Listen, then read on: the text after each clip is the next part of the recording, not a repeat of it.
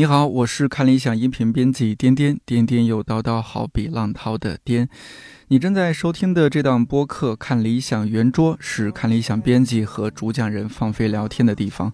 也会时不时邀请各个领域的好朋友们来坐一坐。希望这里成为你晾晒心情、找到共鸣和听见生活更多可能的小阳台。节目上线这天是二零二三年五月二十五号，星期四。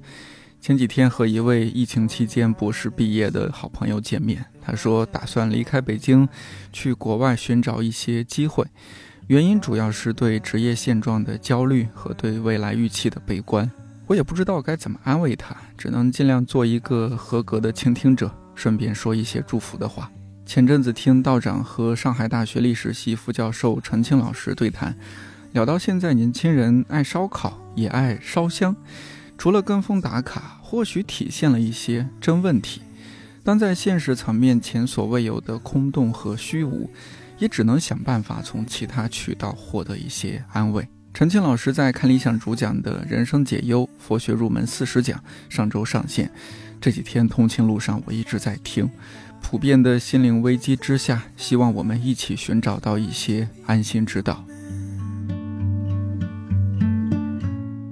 在北京这些年，习惯了迎来送往，每次送别不免唏嘘。但不得不说，这几年面对要离开北京的朋友，更多是祝福。今天节目嘉宾之一是一位北漂前辈，绘本漫画家季地。二零零四年，他凭借处女作《我的路》My Way 获得第一届中国动漫金龙奖最佳绘本漫画奖。二零一二年，他从北京搬到大理，至今。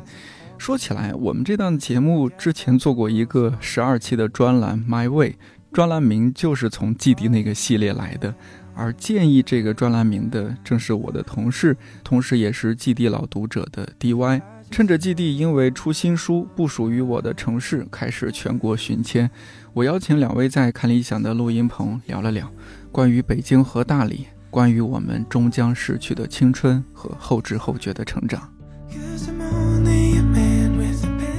我这本书的创作背景也就是二十多岁，嗯，就是在我最敏感、简单的年纪到了这里，然后那种那种汹涌澎湃的感觉。对，其实那个时候的北京，大家聚在一起也一样在骂，真的就是，但是 大家都觉得北京这么怎么这么烦人。然后我们因为经常都会因为就是作品就出国啊什么的，就感觉在北京如果待了三个月都不能出去，就已经觉得要发疯了，很烦了。对，但是。回过头来就会去想那个时光啊，你又会发现它有很多可爱美好的地方，嗯，然后你还发现那个时候其实他对你特别包容，就是。你们现在还能到后海游泳吗？现在大只有大爷了。大爷 我就我当时离开北京之前，我做的一件事情就是我我一定要到后海游一个泳。然后那天我们就游泳衣也没有带，我就跳了个海，然后游了一圈，就水灵灵的上来，然后就觉得挺爽的。是吧？普通人不能跳吗？必须要大爷才能游啊？没有，就是没有。就去游的大部分，嗯，我的认知是我很久没去那边了。你看，我们今天三个人，我和 D Y 是同龄，我们俩都是九零年的。哦，我八三年，对，您八三年的，咱们跟我们领导一个年纪。哦，对，这句话意思说我们领导很年轻啊。哎，我们文化行业的领导不全是白发苍苍的。没有，没有，没有，就是我经常有一些读者，他们都会很不好意思的说：“基地，我是看着你的书长大的。”但是我其实不觉得这句话是在骂我年纪大，我会觉得这是一种很好。我我现在就算我。纸媒时代已经滑坡，或者是我再也做不出像以前那么畅销的书也没有关系，我就退休好了。我就可以用一种大爷的心态来。对待这个 DY，因为因为他很喜欢的作品，你你应该是从初中开始看他的作品，还是高中？高中，高中开始看。然后我昨天还问了一个我的朋友，我应该是在。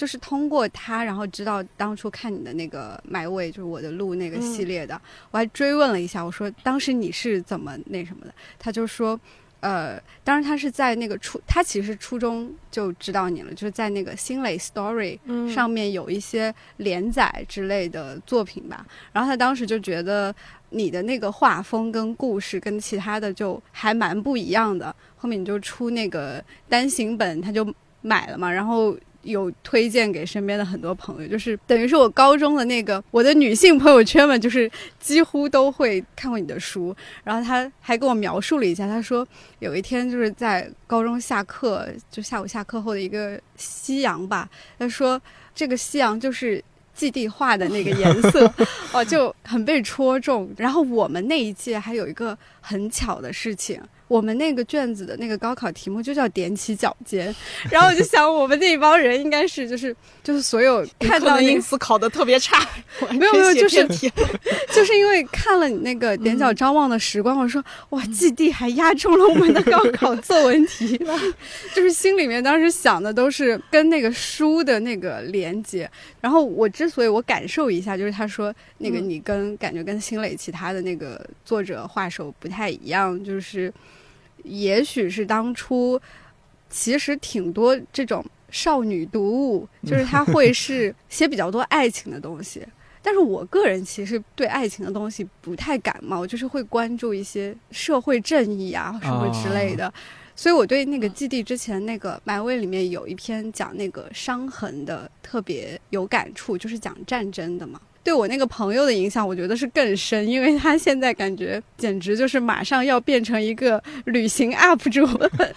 谢谢大家。但是其实有的时候 我自己现在回过头去看我自己的一一些作品，我真的就觉得很害羞，少做的那种感觉，就觉得啊好中二。但是我知道我自己当时的那种情感的。来源就是年轻的时候，小的时候，他会在有人，他小的时候，他会在有一个时间，他会看不见自己身边的东西，嗯，他只去关注一些非常大、非常空洞的东西，嗯，那种热情是很好的，但是那种大而空洞的东西，其实无法支持你长久的去创作，嗯，所以其实画到麦位五，麦位五我自己很。画的时候也很喜欢，但是，嗯，画到麦位五以后，我就开始进入了自己的一个很长很长的一个怎么说呢，就是自我膨胀，自己自己也不太清楚自己要表达什么，但是好像又觉得自己有很多呃社会义务和责任要去表达一些东西。我觉得回过头去看那个，真的是一个非常长的迷茫的时光。这个迷茫的时光其实大概有十年，一直到麦味八。在画麦味八的时候，企图去找到一些更真实、更贴近心灵的东西，但是我觉得那个时候做的所有东西都还是太肤浅了。就是回过头去看，就很令我难受。然后，其实，在那之后，我就经过了一个非常长的抑郁期吧，就觉得看到自己以前写的东西怎么这么苍白空洞。嗯，它只是就是。没有真的去从生活的细节里面去找东西，然后丢失了自己的一些初心。然后幸好那个时候就纸媒就开始 下滑，然后我的就是销量啊那些各种都开始下降，特别好，就能给人一个自己去反思自己的，嗯，自己重新去找回自己路的这样的一个过程吧。就有的时候也觉得自己啊，真是小的时候真是啊，青春无知啊，敢敢叫我的路，然后画到第五本自己都迷路了。我也我也真的是，我听过一个词儿，我叫不悔少作。啊，对对对，季羡林老师他写那个牛棚日记啊，牛棚杂艺，然后他对牛棚杂役，他的那个前言给我很大的勇气，他就说就是要接受自己以前的中二，那个时候就是那个样子的。后面有很长时间没有做出一个自己满意的作品，反正。现在这个不属于我的城市，我觉得，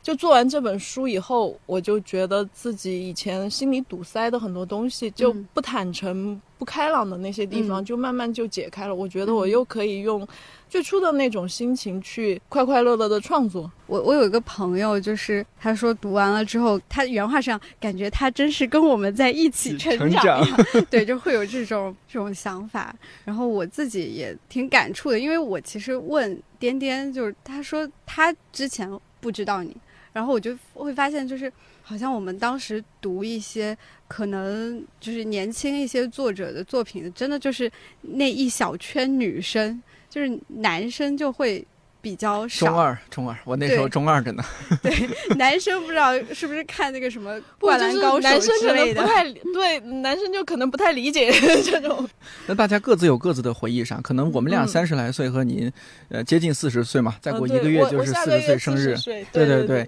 回忆杀是不一样的。像 DY 他刚刚说到，您就是他的青春，他 粉您的那会儿，我正在粉周杰伦。那个时候的向往，或者说对生活的想象，就是这些。不管是纸书还是那些杂志塑造的，真的，我认真想了一下回忆杀这个话题，就是回忆是怎么变成回忆杀的，包括最近好像上的一些什么电视剧啊什么之类的，都特别投射到，比如说九零年代或者是就是过去的那么一个。场景，然后我自己想说，呃，我其实埋位系列应该是没有读完，就是我应该是考上大学之后，就是被其他的各种事情就因为你找找到 your way 了，不需要。不是，是因为我后面的作品真的有点幼稚，有点脱节。没有没有，就我自己反思，我进入大学之后，其实那个阅读热情反而没有高中就受限制的时候，我偷偷的去买一本，在上课的时候在桌子下面看。我也这样，我也这样，就会没有那个感觉。然后回忆到回忆杀，我主要是觉得中间是好像有一段是一个空白期，就是我们也不知道过去这十年发生了什么。然后包括像那个基地也是很久之后出的一个新书嘛，我还记得，就因为我们做那个张悦然老师的节目，就这个也是我的青春，就是呃上一次那个点点也是找悦然老师录的时候，评论里就有很多人说回忆杀之类的。呃，当初我也是会觉得有一点回忆杀的是什么呢？就是他出上一本长篇的时候，距离他再上一本就已经过了十年了，就好像。我们青春的那个回忆，好像跟着，比如说我们毕业之后，就是各个作者，包括说不管是月兰老师，还是基地，还是其他的一些人，好像。突然不见了，还有七几年，我记得当时就是 我们高中最流行的一句 slogan，就是要有最朴素的生活与最遥远的梦想。之后就好像他们也不见了，然后我们也不管是读大学、步入社会，好像都变得一个好像离原来那个理想化的想象或者是那个氛围有点远了。然后前一阵子还看到说《城市画报》。停刊，嗯，对，是，就是我其实也没看它很久了，就是回忆杀，我觉得之所以回忆杀，就是它好像是中间消失了一段时间。突然回来就是袭击你的那种 感觉。这几年感觉，特别是传媒行业也会刻意制造很多回忆杀，然后让大家为青春买单。就感觉前面那样 好像也没有什么新鲜的东西，也是不停的把一些以前的老的 IP 重新做。我因为新的我们都看不太进去。嗯，那个时候的我们没钱，现在我们 有了一些收入。你们终于啊，对，可以收割了。那你说什么叫什么？华语乐坛好像也没有出什么新人。你说到周杰伦，其实他。他年轻时候的有些歌，他的第一盘、第二盘，我真的好喜欢。当时同时期我会喜欢的其他几个音乐人，就相对周杰伦没有那么喜欢，但也会听，比如像 Tank。吕建中，你们有没有印象？有，我对不起，三三国杀是吗？呃，三国恋，三国恋。将军噔噔噔噔噔噔噔，你看我都忘了。这还是我觉得这个里面就是最最让人印象深刻的是朴树老师，就是因为他小的时候其实我没有特别特别喜欢他，然后盛如夏花那对，但是我他那几张我都买了，他第一张我就买。其实真的有好多歌手的第一张，像蔡健雅的第一张我就买，后来我就渐渐不喜欢，还有陈绮贞什么的，哦，就是。朴树老师的第一张我是很喜欢，但是没有觉得就是戳心，就没有杀到你心里面的那种。然后后来他出《平凡之路》的时候，就是《平平凡之路》已经出过很多年了。一下，我今天在飞机上又听到这首歌，又咵就 又又又眼泪就掉下来，因为就是他好像很真实的在生活，他把一些人内心的挣扎还有很多东西。都真正的去写出来，就比如说 “No fear in my heart”，我有没有说出？就是说出了我们这个年龄的人。对，在我特别抑郁和低落、不知道自己方向的时候，那首歌真的给我很多勇气。还有就是《平凡之路》啊，我觉得。平凡之路就是这样，就是走向一种平凡，然后关注到生活里面每一天的细节。接下来，当然我们这期节目上线的时候可能到五月底了，嗯，呃，但是因为你今天是刚到北京嘛，接下来会全国都会走一些巡回的新书发布会，对吧？就不属于我的城市这本新书。对，我在想北京可能还好一点点，呃，大家结婚的年龄比较晚，啊，可能是不是其他一些城市大家会拖儿带女的，然后会真的会 去看基地，真的会就是。我真的是有一些读者，就是他们一点点大，就是初中、高中就来就来我的签偷偷的把你的书放在课桌里面上课。没有，还有那个时候是他们被妈妈带来，不知道为什么他们把我的书给他们的妈妈、家长看了之后，他们都觉得看这样的书是 OK 的。哦，就是他们的家长也会喜欢我，然后他们就慢慢长大，读大学、读研究生，然后就带着男朋友、女朋友来给我看。你带女朋友比较少，因为我读者比较多是女的，或者是有带女朋友的女朋友的 给我看。嗯，然后还有，然后后来就带着自己的宝宝，就是这样这样长大。然后现在就是读这本书的时候，他们就说，就是其实会和小孩一起看，嗯。就是有朋友的小孩，他们其实不认识那个书里面的字，但是他可以认认真真的把书看完，然后看完就说，啊，这是一个有点悲伤的故事。就他完全不看、看不懂那个字，他也好像能够嗯通过画面去 get 到一些东西。然后我就觉得啊，其实有一天我就会从就变成基地阿姨也挺好的，再变成基地奶奶，基地奶奶讲童话，我已经给自己规划好了职业。已经开始接受这样的设定了。其实倒也没关系，我是觉得，我和 DY 三年前吧，我们现在三十三，三年前我们还录了一期，就在 My Way 这个系列里边，在音频版 My Way 系列里边，我们聊了一期三十岁，嗯，嗯，就是正好年华，正好三十。我记得咱们当时聊的还挺乐观的，就是三十也没关系啊，好像没有想没有想象的那么糟糕，嗯就也就 你叫四十岁的人情何以堪？我小的时候看《老友记》，我二十几岁的时候看《老友记》，就他们一群人快满三十岁了，每个人都非常的丧，然后就是、嗯啊，我三十岁了，然后他们就坐过了。就好了。他没有，他们最后坐在一起。啊、天哪！再过十年，我们就是一群四十岁的人坐在一起了。好，今天我我就下个月就到四十岁了，但是又又怎样呢？我今天看到基地，我觉得他如果不说，我觉得也是我们同龄人啊。对对对，对不对？你看这个状态，在大理生活的人就是不一样啊，皮肤保养的也很好，看起来人也很开心。我觉得我我今天就是基地来节目做客啊，我正好请教一下，嗯这个人生的职业成长是一方面啊，另一方面嗯就是你人生道路选择。嗯呃，我大学在成都，哦然后你看后来来了北京，你看这部分这一趴和你是一嗯对对一样样的，的，然后下一趴我们也经常讨论说要不要去大理，我觉得可以。在北京大家经常讨论去大理先在北京多存点钱，然后再到大大理。现在物价也可高了。啊，我当年其实从北京到大理，我当时用了两千块一个月，然后在北京大望路，就是还是非常中心的那个地段。对啊，现在也是大望路一嗯号站、那个就在一号站地铁的旁边的光辉里小区，就租了一个老旧的公寓，然后就是里面的很多故事都在这个 这本新书里面。当时我和我老公一起到大理的时候，那个时候就是觉得好远啊，我们只是去过夏天，那个时候就是昆明到大理的高速还没有修好。然后火车坐了一天多，然后跟自己的家长辈说我去大理了，他们说你们为什么要去以前流放犯人的地方？啊，啊，对，因为大理以前真的是流放犯人，旅我觉得游胜地。我觉得是不是皇上就觉得，哎呀，这个臣子说的话其实很有道理，他很 他很好，我我我也不能把他杀了，呃放到一个山清水秀的地方。可能和当时的时代背景有关系。你当时去大理是一一年左右吧？对是是吧？11年。一一年。还，是一一年，嗯，差不多一一年还算是北京还不错的时候。就相比现在，大家创业呀，或者是干嘛干嘛，觉得带那个时候房价还没开始。暴涨，然涨后当时起来一些好多人劝我买房子，然后我说不在要。在在北京啊，对我其实我其实当时真的还有能力，我当时真的有能力，因为因为我当时的书的版税收入很高，但是我就觉得想一想，就是你买了房子就定在这个地方，好可怕，就是你可以那种租出买了去的吗也可以卖掉。啊，总之已经没有后悔药可以吃了。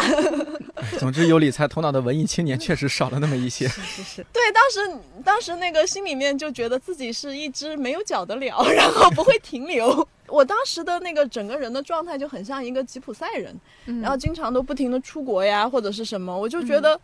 而且北京的房东又特别好，然后房房租也不算贵，然后我就两千，反而是我的一些一些呃四十多平嘛，很小，但是但是也非常非常好了。我觉得现在真的很难再租到现在。四千，然后在大望路，四呃不是四十多平，在大望路怎么着也得呃六七千，我猜也嗯是，差不多。反而是当时我一些不停的被房东为难啊，遇到坏房东的朋友啊，他们奋发图强买了房子。所以说，其实逆境对人的成长真的有好处。我就人生遇到的曲折太少了，当时太顺利了。然后，其实我现在觉得大理特别像有一个黄金时代的巴黎。当时嗯为什么那么多文艺青年聚集聚集在巴黎呢？因为它其实有一种氛围，而且它物价低。对啊，现在已经没人没没人再想去到巴黎了。我有的时候就觉得大理就有点像是早期的一种新的巴黎嘛，反正就很多人都聚集到那里，然后嗯有一些非常有趣的生活和有趣的故事。然后我去的那个时候好像有挺多关于大理的歌呀什么的，各种各样的。但是我去呢，真的只是因为非常非常奇怪而且偶然的原因，就是 这个故事很好笑，可能就像辛普森家的故事那样，你从来不知道这个故事会走向哪里。就很多年以前，有一天我在成都，成被成都的那个阴郁的天气弄得非常郁闷。我就去了西藏，然后在西藏我就看到一块非常漂亮的毯子，然后那个毯子上面都是小镜子，闪闪发光，我就知道产那个东西的地方叫做尼泊尔。然后我就一个人坐着坐着车和和几个喇嘛和到印度留学的僧侣，还有一群陌生人，就自己坐着吉普车从从那个西藏到尼泊尔，然后到了尼泊尔以后。我就一个人在尼泊尔的街上流浪，然后就碰到一个文艺男青年，他就把我捡回了一个一个酒店，然后他捡了三四个不同的文艺女青年到那个酒店，就把大家组成一个团，然后我们大家就非常嫌弃那个男青年，然后三，然后我们四个人就成了一个团，然后就在那里认识了我的一个特别好的朋友，然后很多年以后我搬到北京以后，我就经常跟他来往，他就说，哎，我现在在大理住，你来大理玩吧，我就说好啊，我去大理过一个夏天。然后就十年以后还在那，这个故事就是又长又很奇怪，根本不知道要是不是有点像是结尾。你本来说去那儿过个夏天，但是待着待着觉得很舒服啊，直接在那儿就租了房子了。对，就是相当于是我到了那个地方之后，突然发现，第一就是在那个地方两千块钱可以租一个大院子，大院子，然后在北京是四十平，那儿是四百平，而且是也是带门面的，然后特别特别好。但是现在古城人，待会儿再再讲这个事情。而且吃的特别便宜，天气特别好，各种东西都很好。然后我好像那个时候已经十几年都在连载，每一天都在过那种很忙的生活。我就想，嗯，那我就躺平一下吧。然后就躺了很多年。但毕竟，你当时的工作其实是比较线上的嘛？其实我还算是比较有勇气，我是第一批敢于去停止连载的那批作者。就因为当时看到紫梅的那个时代真的很，嗯。就是最近为什么那么喜欢新裤子，就是因为他有一首，他有一句歌词，就是那些什么都是灿烂的花火，然后就没有了。就是那个时代，就是我们刚刚开始进入紫梅的时候呢，那个时候才零几年，是不是？零几年的时候，我们一张稿费是三百块钱，然后我一个月画八张，我是不是非常富有？对，那时候很贵，很高了。我是不是就很富很富？然后，但是。十几年过去了，这个稿费一点都没有涨过，而且我还算是稿费最高的人了，因为他们都有有的新读者，他们要新作者，他们要几百块钱的三呃，后来我的稿费涨成五百块的时候，有些新作者说要五百块钱，他们说只有基地才能有那么高的稿费，但是那个时候五百块钱已经其实已经比较低了，然后大家真的都很难用。只是画创作来维系这个自己的生活，嗯，还好，就后来我的读者就长大了，他们就带着钱来找我，然后我就能够一边做广告，一边在坚持着画画，就是还，所以说我还坚持连载，还坚持了挺久的，嗯，然后就是我看我一直坚持到新蕾快倒闭了，我才停下的吧，对，然后像没有听懂，如果有什么其他。这个部分我不会剪掉的，我觉得很有意思。这就是纸媒为什么没落的原因。对，这，然后对，然后那个时候就是微博微微博平台和那个也就也就起来了，就是，然后我就在。一个泡沫的时代里面，然后突然就有很多读者 带着钱来找我，我就很幸运在那个时候赚到一笔钱，把我自己在大理的房子买了下来。所以说后面又可以比较平缓的躺平。所以说不要，不光是读者感谢我给他们成长，其实我真的也感谢他们，就一直都在用各种各样的方式来让我有一个平稳的环境创作。所以说我回过头去看到我自己。有一段时间很肤浅的作品，我觉得很对不起大家。你说到这儿，我忽然觉得，也不用为了当初没有在北京买房后悔。你发现没有，这几年大家主要是把北京的房子卖掉，去大理买房，你先人一步啊。对我，我觉得这个事情也是有一点。我觉得当时如果是我留在北京的话，我可能会是一个完全不一样的人。我甚至可能，我觉得我的创作可能就会废掉，而且我觉得我可能会变成。挺糟糕的那种，有一天你们见到我会感到非常失望的那种人。就今天怎么这个样子？这种废掉是不是源于那时候就一心只想好好创作、好好赚钱，自己是没有生活的？其实那种状态是不健康的。对，我觉得当时有一种很幼稚的想法，就觉得呃，我的创作是我人生当中最重要的东西，我必须要不停的创作，创作是我自己唯一的人生的目标。然后我把。所有的人都推开。其实我老公刚跟我在一起的时候，我觉得他没跟我离婚，我也没跟他离婚，真的，我们就真的是真爱，可能上辈子注定的缘分。就是那个时候，我自己的心智非常不成熟，但是他有一种特别稳定的东西吧。然后我们两个真的吵了好多次架，然后我有我有几次吵架吵到严重到，我就认真的思考，我应该跟他离婚，然后我到北京去重新住一个小公寓，开始我的生活，就都到了这种程度。但是其实。其实简单的说，就是我还是被名利冲昏了头脑。嗯，然后所以我后来就画了第一个故事。其实这本书里的第一个故事我画了好多遍。然后最开始是一个女生一直不停的失眠，然后她去寻找自己的初心。就是一个比较幼稚的这样的故事，但是我始终，我老公就说你这故事画的垃圾透顶了，充满了说教，非常的不好，然后我就很气。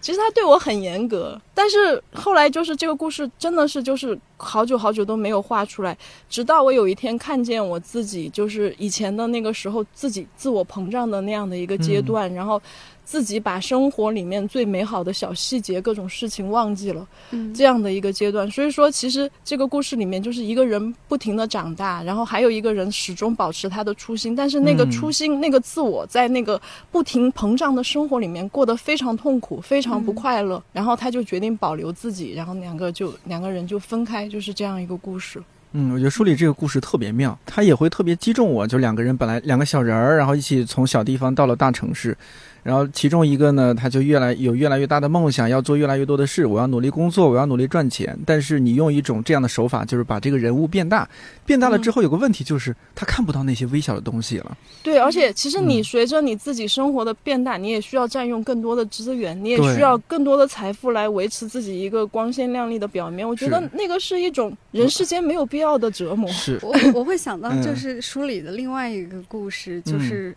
好像是叫失忆症。当那个女生把那些记忆都跟男生说了之后，OK，我有了这些记忆，但是其实失去了那个记忆里的那个情感的部分。嗯，他就只有那个事情本身，他已经失掉了那个最珍贵的那块东西。对，那种感悟，其实。我记得当时我自己在北京画，我有的时候觉得我的创作像是在另外一个自我在跟我交流，所以我最后一个故事是左手的决定和影子嘛。其实我我的自我有点分裂，就是我从小生活的环境是不停的变化，然后。大人对我的非常的压制，所以说我其实很容易、很习惯性的去把自己的真心隐藏起来，我也不太敢去说自己真实的想法。嗯，然后我就很希望自己是能够去满足别人的期望，这样子去生活。其实有好长好长时间，就是当我获得了成功和一些一些名声之后，我就是非常希望我自己满足所有人的期待，这样的一种状态吧。所以说，就把自己变得比较自闭、比较内向，不敢去去表述自己内心的东西。所以，其实失忆症就是我，其实就好像是我后来我再看到这个故事，我就觉得我一直都在提醒我，这个故事其实就像像像是你用自己的潜意识创作的，然后在北京把它画了出来。后来前几年，我是把它从头到尾全都重新画了一次，我就真的特别喜欢这个故事，就是它就不停的在提醒。自己，我们不要把自己最初的一些最重要的东西给遗忘了。嗯，但是在这本书的中间，就是其实城市就像一个巨大的东西，会把人的很多东西都吞没掉。所以最后那个女生也把所有许多东西遗忘了。所以我离开北京的时候，就很像那个女生丢失了自己的记忆，就就走掉了的那种感觉。所以到了大理以后，其实我们刚到大理的时候，老实说，那种感觉是有点羞耻，就觉得。嗯，虽然说表面上就是天天都表现的，呃，我很开心，这里生活很大，但是其实我心里面有一种特别，就觉得对，就是。远离那个中心了，对我丢掉了自己以前的阵地，然后我会越来越边缘化，我会感到各种各样的不安和害怕。所以其实那个时候常常和我的老公就吵架，吵的我就我就想自己回到北京去，再重新开始自己的人生。这种我当时特别害怕，特别讨厌听到一个词叫“温水煮青蛙”，我就觉得我是一只青蛙被丢到温水里要煮死。后来我发现其实。他真的是把我丢到温水里，但是是因为我相当于一直都在一个很难过、自己非常不开心、非常抑郁的环境里面，就是不停的颤抖。然后有人把我放在温水里，我却害怕他要把我杀死，就是这样的一个过程。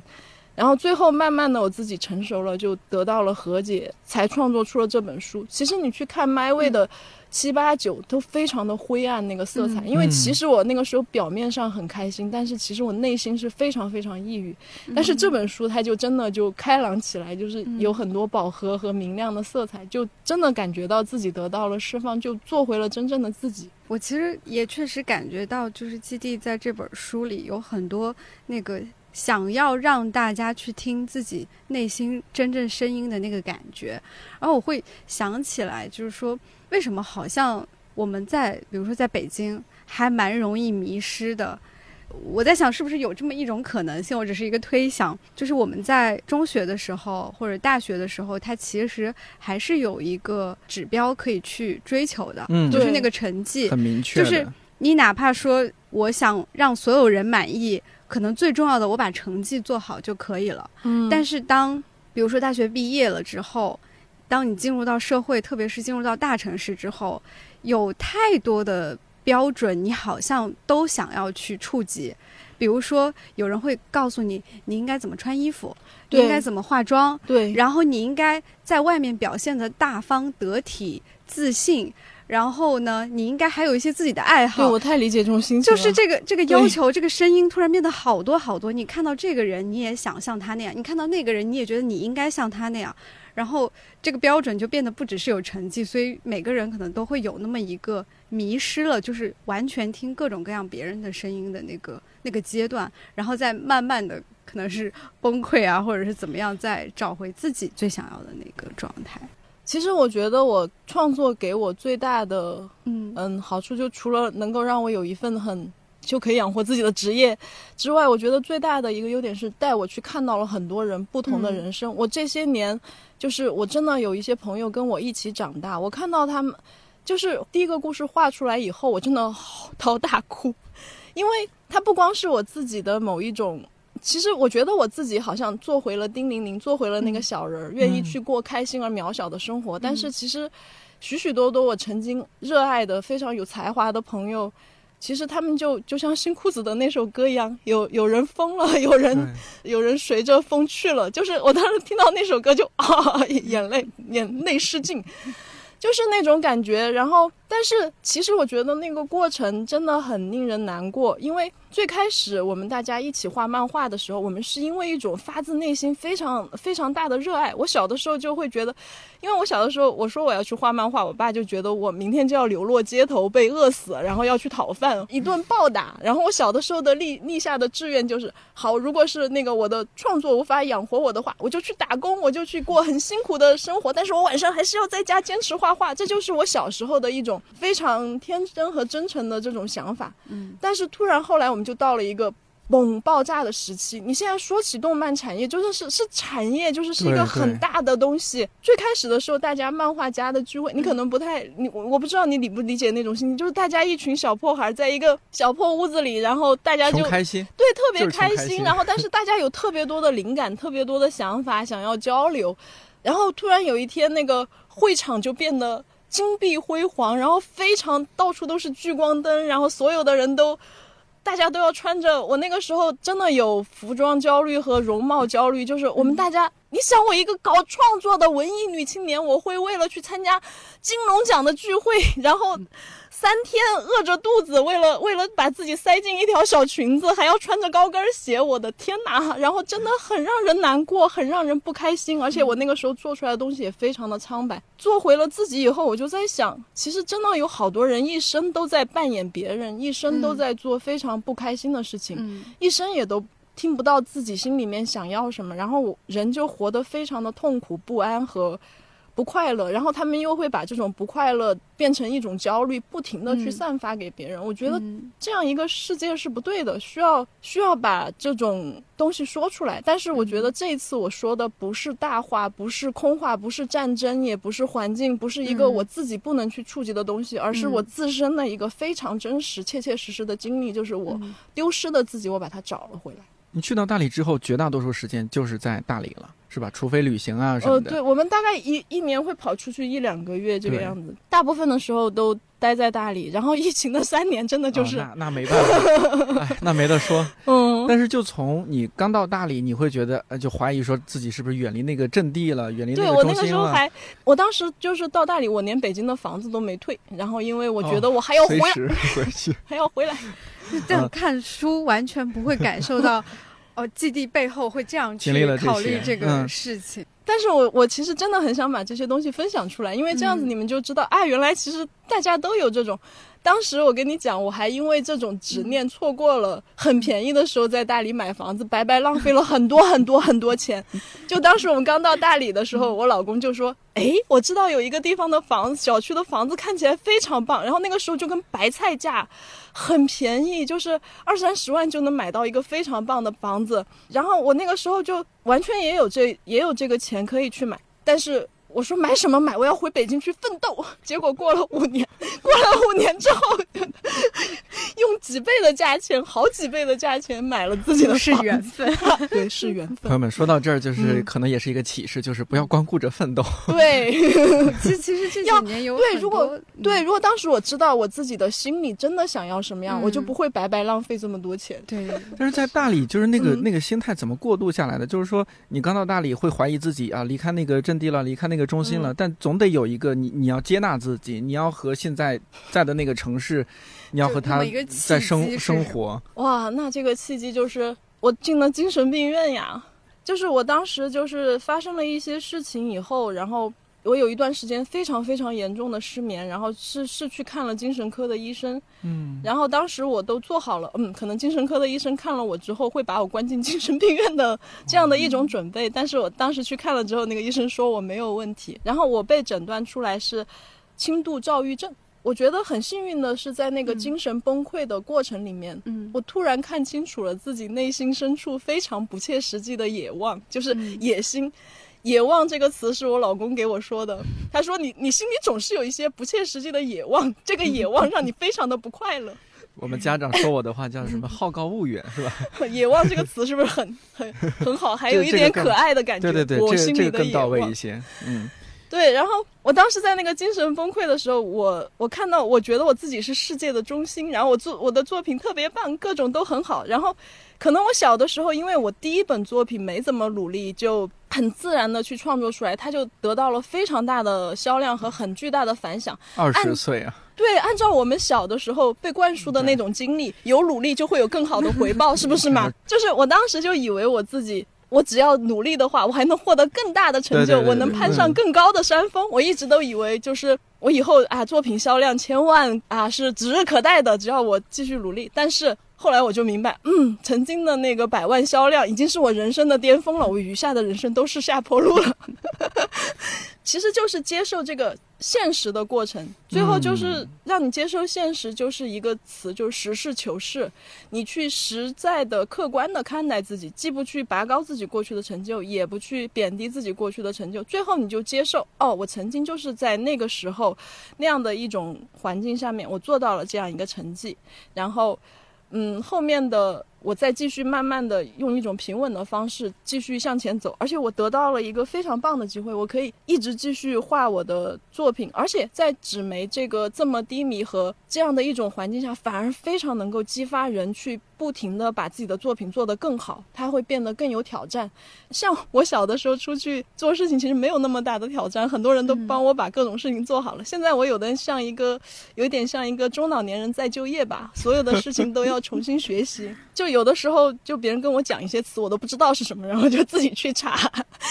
就过去的那个事情，就是你自己以前的一个经历，是别人的电影呢。嗯，那现在就这样子了。很 接受那一点其实嗯并不容易的。你说的这一点也有点像是什么？就像我们呃应该八零后、九零后一代都是这样子，经历了嗯那种我们像是国家经济啊，拿拿这一点嗯来说，高速发展的，我们以为哦这个日子会越来越好，只要努力，生活会 对生活会越来越好，日子会越来越好。但是后来发现。有人会相已经很好了可以了你曾经是坚就自己曾经是坚信这样子的，但是后来发现对好像不是这样子的，他有时候会往下走，到日子 到头了。我大学毕业，我十年前大学毕业，一三年，那时候想，那时候才二十三岁，那时候我就想，我三十岁什么样子？三十岁怎么着也百万富翁。你说到这个百万，我真的一定一定想讲一个故事，哎，就是我当年的一个。画漫画的朋友，他叫本杰明，不知道还能记得他？我记得，他当年就是他站在屋顶上，大家一很多人一起玩的时候，他站在屋顶上说：“我有一天一定要让画漫画的人赚到一百万，然后如果赚到了一百万，一定报纸上会到处登载这个消息，所有人都会觉得我们很棒，然后所有人都会来加入这个行业。”其实后来他真的也赚到了一百万，我也赚到了一百万。我当时很多的画漫画的朋友都赚到了他们的一百万，但是大家的感觉却像是被打败了，就一无所有，一贫如洗，这种好奇怪的感觉。但是其实我又觉得我们现在所有人都比当年生活的好多了。当时大家真的好苦，然后经常都有。就那个时候有好多故事，就是去追债呀，各种啊，就是因为没有钱被房东赶出去啊什么的。我那个时候我自己属于比较有钱的，我经常到处 到处带大家去玩，接济大家。但是就是现在各种状态其实都好了，却大家却越来越不能沉下心来创作，包括我自己，嗯，有很长一段时间也是。所以我觉得就是其实我们要接受有些东西并不是像我们想的那样一直会更好，但是其实这个时代给了我们一个稳定的环境，嗯，也给了我们一种其实有才华的人并不会。孤独的像梵高那样死了以后才会被发现，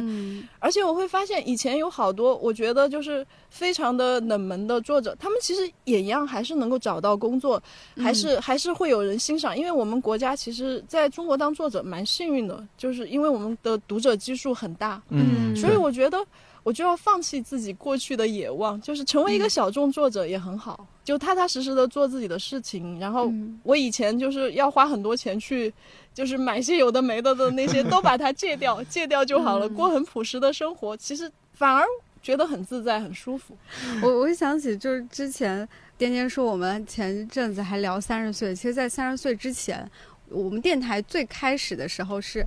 他 solo 一期，我 solo 一期，然后我有一八年刚开始做，对我有一期是说快三十了还没立，我该焦虑嘛？就是当时会执着于这个立。我我记得之前提纲里有一个问题，就是说，好像说现在跟过去的那个那个想法有什么不一样？我觉得就是我是二十七岁的时候在焦虑三十岁立不立的问题，然后但我现在回头看的时候，也不能说是放弃了吧，就是他会更让你觉得你应该是注重每一个当下的那个，你不要去冲着那个你好像想要的目标，你是把现在这一步，你决定今天该怎么走，你把这一步走好，其实是。更重要的，然后今天的每一步其实才导向了未来你可能去的那个方向。就我不在于执着于先把那个旗子给给插在一个地方，就不在于执着于我要实现什么，而是今天做什么会是比较有意义的。这个可能是我的一个转变，就是说对于这种不管是说。我要挣多少钱，或者是我要实现什么的这个追求，会有这样一个心态的变化。我觉得不同阶段那那种心态是不一样的。二十三岁想成为百万富翁，然后发到了三十岁发现 没有 没有成为百万富翁，但好像也没有那么沮丧。就三十岁，只要自己前面几年还是有在好好努力的话，三十岁也还在做，可能已经在做不错的一些事情了。D Y 说过，他的一个理想就是用声音和文字养活自己。嗯，就这么看起来也差不多，也差不多嘛，是不是？就像你说的。那个标准好像是已变化了。我们之前可能更多从钱的角度，然后其他又又从，比如说啊，公司好像不错，同事好像不错，也在北京交到了不错的朋友，呃，那种焦虑感会逐渐逐渐减弱一些吧。而而且我自己感觉，我会从一个我以前很想要自我实现，因为我喜欢的人都是那种，我觉得他们已经实现了某些方面的，就是不管是说社科类的，还是说像那个。季地月然老师这些的，就是他们不再成为一个我的目标，或者是我要自我实现的一个一个什么东西。近几年，我越来越感觉我特别想对我身边的人好，就是离我特别近的那些人。D Y 阿姨，对，就是大概也有这种转变吧。就是因为你知道，就我们有一个有一个小部门，不要在我面前说年纪，我就很在意我们这个，比如说我们部门的那个小生态是不是好。然后我。我妈妈她是不是开心，然后怎么能取悦她，就是而不是说我要自我实现一个什么东西。真的就是，其实我人生里面最后悔的事情，就是嗯没有好好对待我妈妈。嗯因为就是我当时刚刚成名，她就去世了。嗯然后在我出第一本书之前，我其实刚刚考上大学，然后那个时候都是白天去上学，晚上就通宵通宵的画画。嗯然后我其实那个时候赚赚的钱都给我妈妈，但是不是说我给她这种，嗯而是我们两个像是一起建立了一个家庭。嗯，因为我父母很早就离婚，我我跟我妈妈的关系不是母子母女关系，而更像是一种朋友。我从小就向往着跟她一块儿生活，但是后来我们终于在成都一块儿生活，一起买了房子之后，嗯她立刻就车祸去世了。我真的是有十几年我无法原谅自己，所以其实我自己。成名的前十年，我没有什么感觉，我对所有的东西都不知道，我只知道画画。我有很多很后悔的地方，就是我当时觉得，嗯，我只要以后让他年纪大了生活的好就行了呀。然后，当时我第一次得奖和签售的时候，他特别想跟我一块儿去，我觉得这么大个作者了，带着妈妈好丢脸，我就不同意。结果就成为一生最后悔的事情。所以现在我也就会觉得啊，不管工作上什么事情，我有什么嗯情绪，我都不希望它影响到我和我的家人，我也不嗯希望他把工作看得比生活更重要。嗯当然，这也是因为我是一个创作者的嗯这样的一个特殊的身份嘛。因为其实以前你会觉得为了创作而创作，但其实不是，创作者都只有在被生活磨练和嗯或者对生活有很多的爱，或者是在生活中受了很多创伤以后，他们才有精力去创作。所以其实生活本身是嗯比创作更重要的。你把生活过好了以后，它自然的就会去滋养你的事业，滋养你的生活，滋养你的人生，就是这样。嗯这是去到大理之后的一些感悟。对，我觉得我又想再说心灵鸡汤了。但这个很重要，这也是我们这几年可能也也是到年纪了，开始思考的事情。就你发现很多时候，你想要努力成达到那个结果，但它不一定能实现。但你为了那个结果，你可能付出太多了，然后你错过了很多，比如说和家人在一起的时刻，或者说陪伴谁的一些时刻。嗯，那那我们是不是更应该把现在的一些生活这些日子手中的日子抓住？基地算是比较早一波去到大理的。你看这么多年下来，现在大家还会说我要去大理什么？但是其实我在大理呢，嗯我是一个因为从小的那种生活环境是让我闲不下来的那样的一个人。我其实根本就是 闲不下来的，就是你在大理带头卷，我知道了。我不是带多卷，就是我。其实，比如说 DY，如果你看我的微博、微信，你就会你就会知道我其、嗯你你看的话，你就会知道我其实一直都在保持一个创作。有的时候画小嗯漫画呀什么的，嗯有的时候我跟我老公都开玩笑，可能有的人会以为我有一个团队在做这个事情，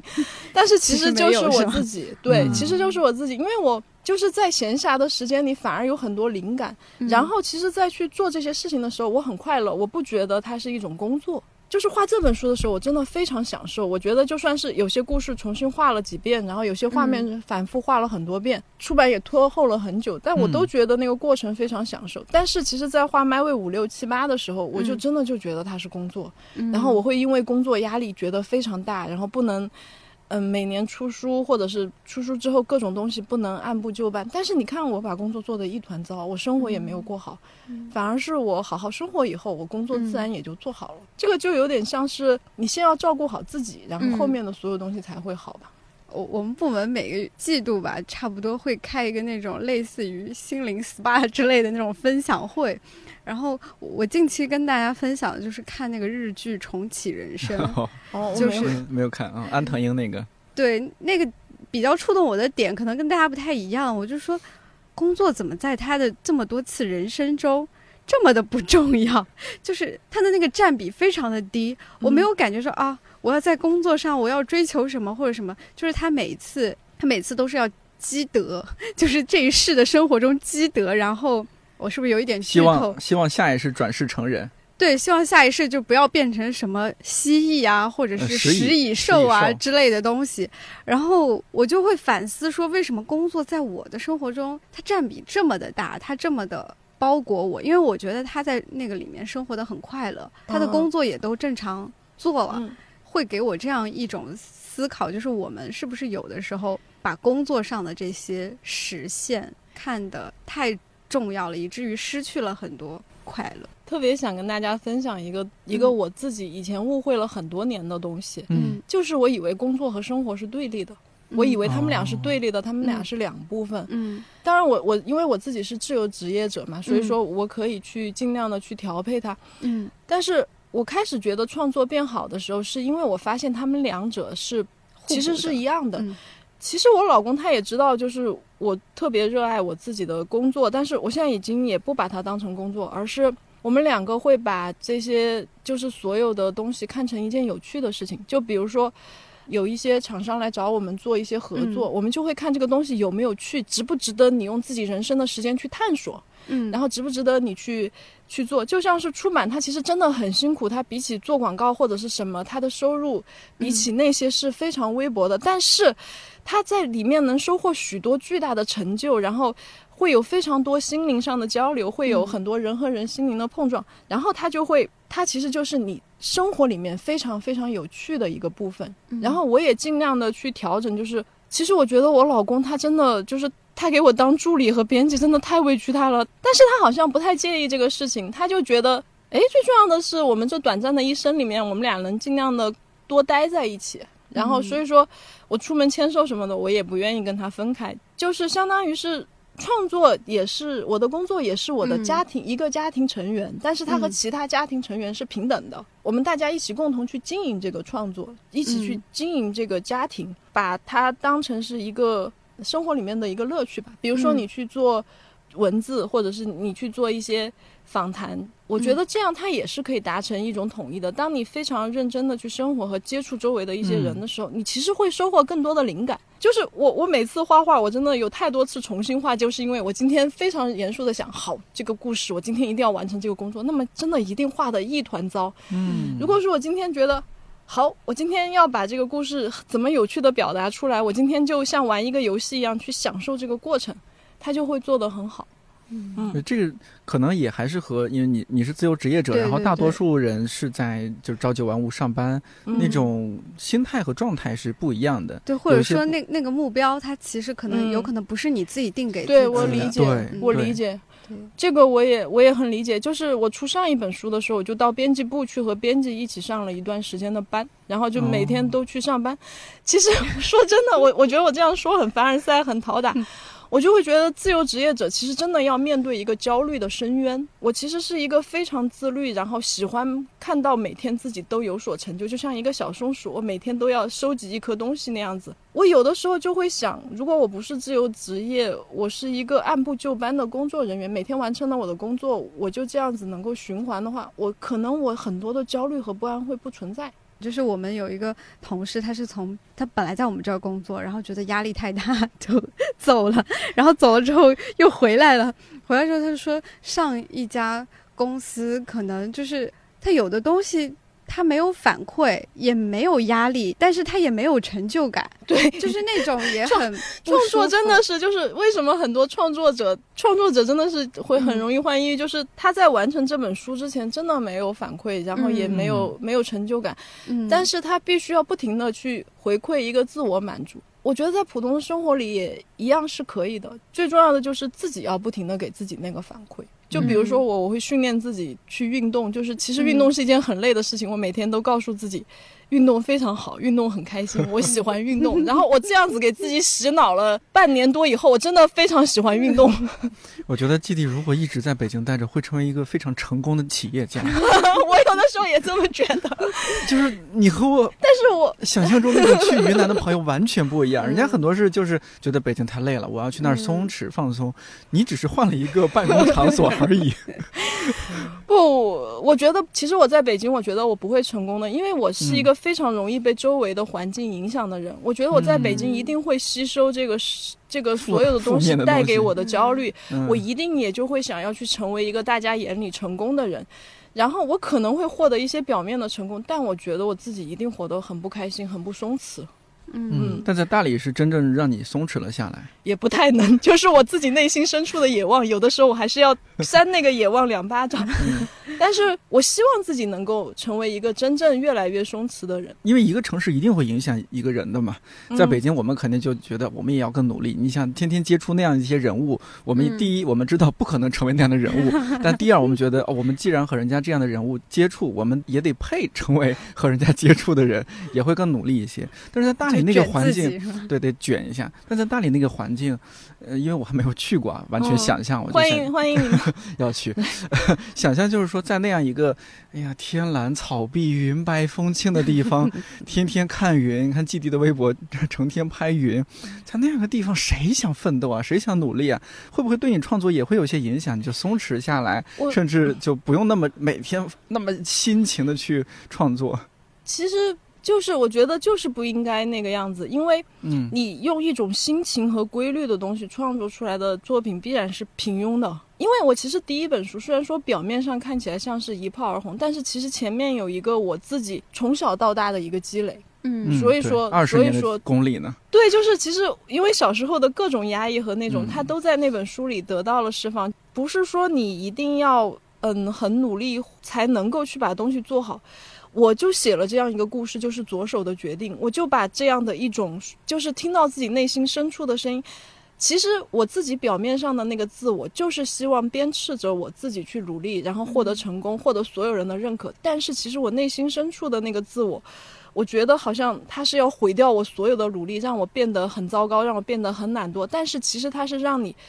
去追随自己心灵深处的声音，靠着有些直觉和勇气去做事情，而不是去满足别人的期待。所以我就我就写了左手的决定那个故事。我当时写这个故事的时候，我就坐在那里，很很短的时间就写出来了，写出来了。当时我觉得这个故事写的实在太奔放了，我觉得太赤裸了，我真的不敢把它放到我我我的我的。读者面前，我也不敢把它给我的亲戚看，然后我就说算了吧，这个故事我们先放起来。我老公就说不行，这个故事特别棒，你必须把它收录进来。它其实是你自己当时那个特别真实的一种状态。但是我必须要说，就是其实，在你人生的初期阶段，我自己的那种坚持、自律和努力，真的其实有非常大的帮助。就是不然的话，没有当时的那那个自己的那种傻傻的去努力，然后所有事情都做好的那样的一种很自律的笨功夫吧，我也。不能积累到现在的很多东西，很多东西我也不能像现在这么轻松的画出来。但是你到了一个阶段以后，你还希望自己的艺术上面还有所成长的话，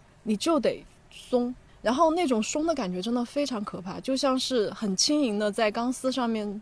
蹦跳一样。就像是我特别喜欢一本绘本叫《波丽娜》，然后就是跳舞，他就说一个芭蕾舞者，你不能让人看起来很努力。就是我其实有很多的画面和我做的很多的东西都像是太过于用力过度，对，就是怎么怎么让那种自信自信的感觉找回来是一种非常非常难的东西，那个就是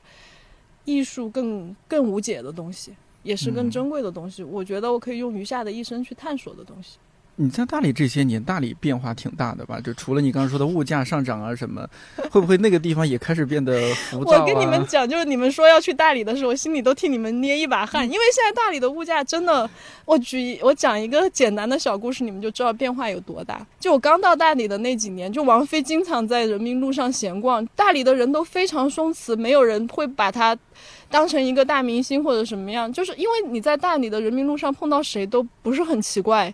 比如说张全老师，野孩子的张全老师，我经常都在路上碰到他。然后我租的第一个房子，我搬走了以后，就张全老师就住了进去。对啊，然后就当时大理就是这样一种非常，就是周云鹏还坐在我家门口，就他就高高兴兴的坐在那儿，突然就唱起歌来，就是就是那样的一种。一种感觉，但是我在那住了五年，我在人民路下段的那个馆那个地方住了五年，然后我还住着的时候，就已经开始感觉到一种非常浮躁的那种东西就来了。每天门口都有好多摆摊的，然后有一天，我有一天正在家里面画画，大概还在听王菲的歌，外面有一阵嘈杂汹涌就过去了，我也不知道发生了什么。晚上刷微博才知道王 王菲走在人民路上被大家追，然后他就变成了一个全民马拉松。然后他就一直跑，一直跑，跑回他的酒店，酒店就在他的当时他的酒店就在我们我们家旁边一点点。然后我住了五年的那个房子，现在再去就中间有一段时间变成了螺蛳粉，然后我就去准备吃一碗，发现他们的厨房是我以前的厕所，然后我真的就没把那碗粉吃下去。然后再后来就改成了一个小酒馆，真的就是那些店都因为租金太贵，不停的不停的被洗牌。然后现在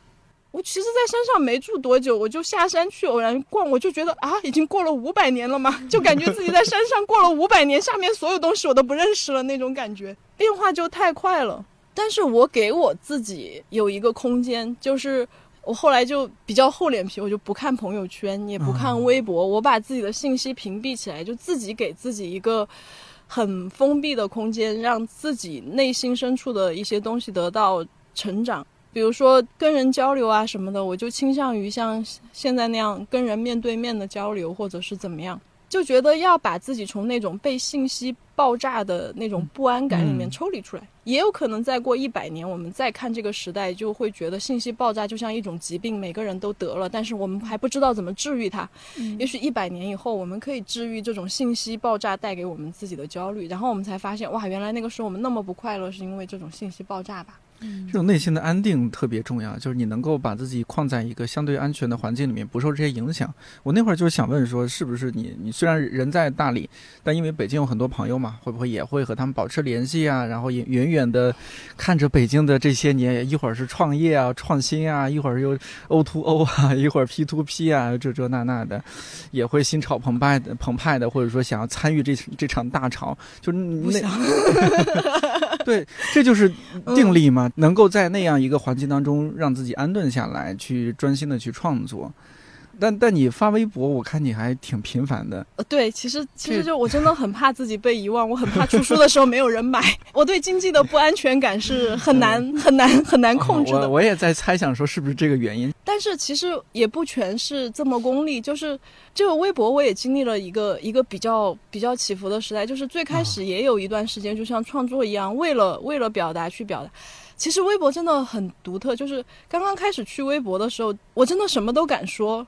然后什么都敢写。但是中间有一段时间，我会发现我会被网暴，然后我真的就什么都不敢说了。嗯，那英老师当年也很敢说，但是现在我又恢复到一种松弛的状态。我觉得有美好的东西，我就想给大家分享。嗯，然后遇到一些什么事情产生了不愉快的心理，我就会想画一个东西去，嗯，去分享。其实。只有安慰到自己，才能够安慰到大家。我比较开心的就是，很多人说他们看了我的微博，都会有一种被治愈到的感觉。嗯，然后我也从来都没把我的微博当成是一个广告或者是什么的，我真的就还是很珍惜它，就是把它做的很干很干净。微博、微信都是这样，请大家关注一下。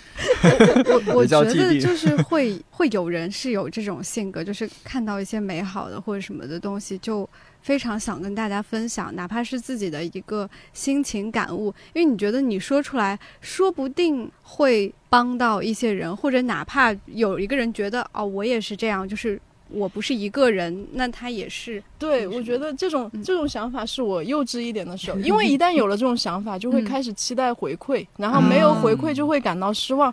我觉得现在就是我想要表达什么，我就去表达，哪怕所有人都没有人喜欢，哪怕其实我画这本书的时候也会很担心，就是它好像跟 My Way 的风格完全不一样，嗯，然后会不会就是包括就我在这本书里第一次有有一点点小小开车，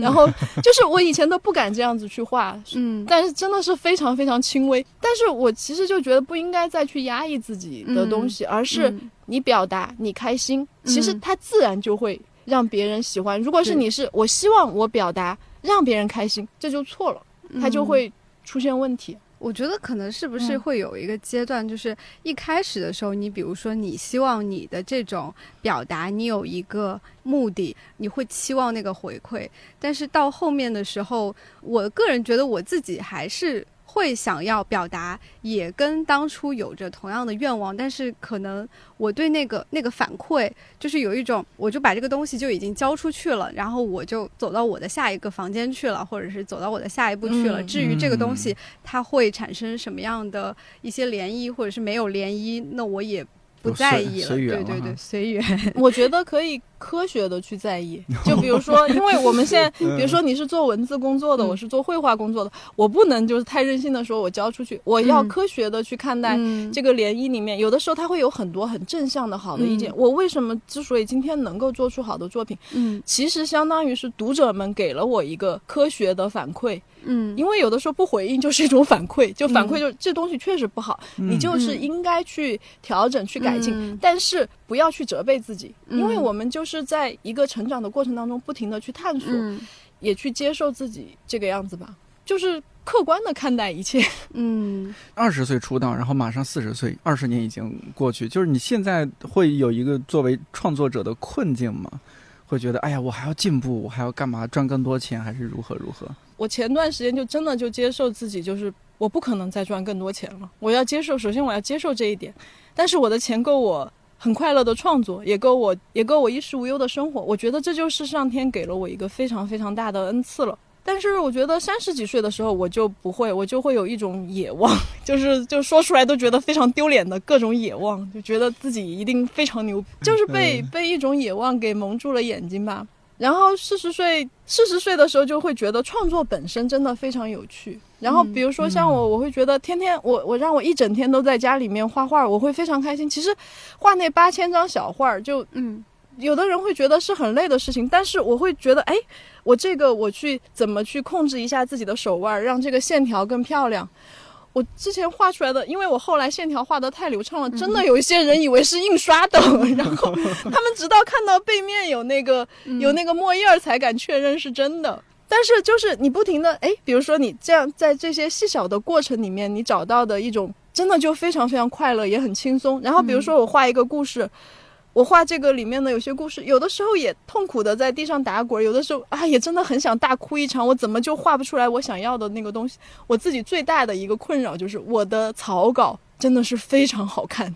它的线条非常灵动。然后就是我老公经常说，为什么你的草稿是大师级的，画出来就像学生作品？就之前就有很多那种，我自己就是不停的在探索，我怎么能够用一种精致的风格去把我草稿当中的那个神韵去捕捉出来。然后我还很喜欢研究各种新的那个就是。嗯，就是绘画的工具，就比如说这本书，可能我这本书全本书都是用 iPad 绘制的，哦，用那个软件是吧？对，就 Procreate 绘制的，对。对因为它非常方便，我就可以带出去一边一边走一边画。然后我手机上也有一个 Procreate，我经常拿手机就写生啊什么的，嗯。就是这些地方，就是其实比我以前去追求名利和别人的肯定要快乐多了。就是嗯所以说，我就觉得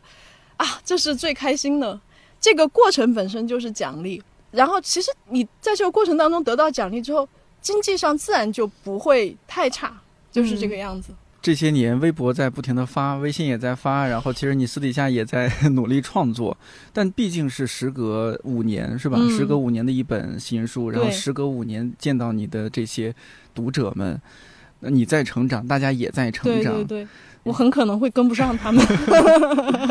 就如果在新书分享会现场抛除这本新书啊，嗯不属于我的城市，你会有什么特别想和他们分享的自己的成长的一些感悟吗？或者说想要听他们讲一些什么吗？啊，对，其实我特别希望能够听到读者他们对这本书有什么感受，希望他们能去豆瓣给我评评分，哪怕是差评也可以。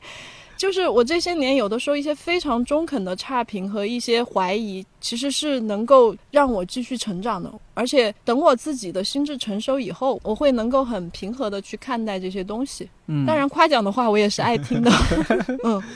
青春期我们各自有各自的偶像，有各自的青春，但到现在啊，基地你还有没有就是什么样的人是在你前面的，是在照耀着你的？你觉得你他是一个方向或者是什么？我现在就特别不喜欢“偶像”这个词。对我们就不一对，定是我觉得偶像这个嗯词就不知道，好像被微博的很多东西都玩坏了。嗯我觉得其实，嗯、人生当中很难描述一个东西，就是你会发现自己的人生当中总是会出现一些作品也好，嗯歌也好，它不停的去在你需要那个东西的时候，刚好就可以来到你身边。嗯然后我觉得，比如说在我很不安的时候，然后我听到了朴树的《平凡之路》，然后他给了我很大的勇气。然后我前几年在比较迷茫时期的时候，读了一本小说叫《源泉》，我不知道你们看过没有？它叫它是安南德的《源泉》，然后它就讲述的是一个青年，他他其实很有一种中国哲学的思想，就是一个人无我的去做一些他热爱的事情。然后那本书里，他是一个建筑师，然后他建筑出来的东西非常美。然后他有一个女孩深深的爱着他，他不愿意这个男孩子的他爱人的建筑被玷污、被涂抹、被人居住进去。但是这个男的他觉得可以，他接受那些人住在里面，住在他漂亮的建筑里，把这里搞得一团糟，然后涂抹上生活的痕迹。他也接受，就是他的很多东西被这个世世界夺走。他唯一的热爱就是去建筑他想要的建筑，他想建筑的那个东西。然后这本书就是对我影响很大，然后我觉得它特别特别的美。还有就是，比如说，其实我非常非常热爱阅读，然后就是，嗯，黑塞的《悉达多》也是。就是那天你给我那个提纲的时候，我就在想啊，什么东西是我的回忆杀？嗯。就是有些东西，就是你小的时候，我是我就是很小的时候就看过悉达多，就没怎么理解，但觉得它很美。二十几岁的时候我又看过，然后还还看过好几次，就记住了一些比喻，或者是记住了，比如说他说现在人有一些东西，就有一个国王，然后他长期都生活在很腐败的空气里面，有一天他走出房间，闻到了外面的清香，他觉得那是臭的。这是什么奇怪的味道？就是说，有的时候人在一个糟糕的环境里面被污染，就是会到不变美丑的这样的一个地步。我有的时候觉得我们这个时代也存在这样的一些问题。但我到了三十多岁、四十岁的时候，快四十岁的时候，就前不久我又又一遍看那个书，就真的就被杀到心里了，就是就感觉一剑戳中心里面。就是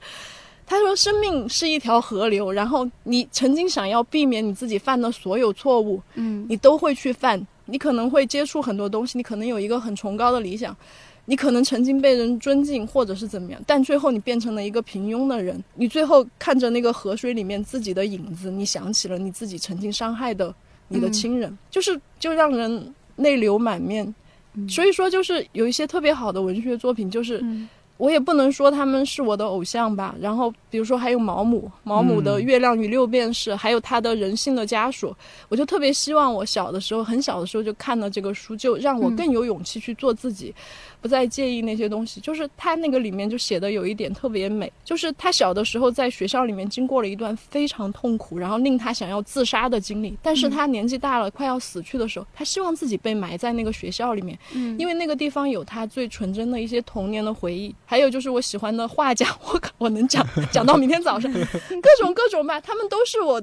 给我精神力量的东西，都是支持我前进的东西。就是这个宇宙给我的一种能量，我相信每个人也都可以去找到自己的能量，你就会发现宇宙是一直都会在你合适的时候给你一些启示和给你一些合适的作品，音乐也好，文学也好，就会这样子。我希望我自己的作品也能够成为一颗小小的星星，在某个时候给人一点这样的安慰，但是做不到也没关系，我自己很享受这个创作的过程。我之前去徒步的时候，然后就徒步到了一个。大山的边境，然后真的是荒无人烟，人烟，然后没有网络，也没有公路的那样的一个地方。然后我们走了非常非常长的台阶，就到了一个山洞。然后那个山洞就说是一个很早以前的一个寺庙，嗯，但是其实它所谓的寺庙，它真的就只是一个山洞。然后它里面的佛像就是那些在石像上面天然形成的东西，就是很像佛像啊，或者是什么。然后，其实我就知道了故事的意义，其实就是这个样子。就是当我们古代的原始人在那样的一种非常没有安全感的环境下面的时候，然后他们就聚集在山洞里面，点起火把，就看到这些图案，就开始想象，就开始自己给自己编一些在守护我们的神灵啦，或者是什么样的这样的。一个故事，我当时站在那个那个山洞里面，非常非常感动。但是我同去的那些人都说这是什么鬼，只有我自己在那里感动的不行。其实创作故事就是这个样子，因为其实生活当中的很多事情，你真的没有办法把它讲出来就被人理解。你也你也肯定会有那种经验，就是你在生活里遭受了巨大的委屈，但是你给别人讲，别人说什么你你为什么要委屈啊？就是这种。你很难直接去把它清晰的描述出来，就只有把它变成一个故事的时候才是那个样子。所以我当时就明白啊，其实故事它既不产生价值，也也不产生粮食，但是它真的就是在漫漫长夜里面一次一次的去温暖着别人。所以其实我们整个人类说，我其实觉得这句话说大了，就我觉得我们人类的很多美好的东西都是我们自己想象，然后我们自己先有这样一个美好的想象，然后再慢慢慢慢去构建出来的。所以我觉得这也就是为什么要。要创作，为什么要继续吧？感谢你听到现在。如果基地也是你的青春，或者有什么话想要对他说，欢迎在这期节目评论区留言互动。看理想圆桌每周四更新，在看理想、小宇宙、喜马拉雅、蜻蜓 FM 和网易云音乐等平台都可以订阅收听。如果觉得这期或者这档节目不错，也欢迎在朋友圈、微博、小红书等平台分享推荐，万分感谢。我是颠颠，祝你早安、午安、晚安，我们六月再见。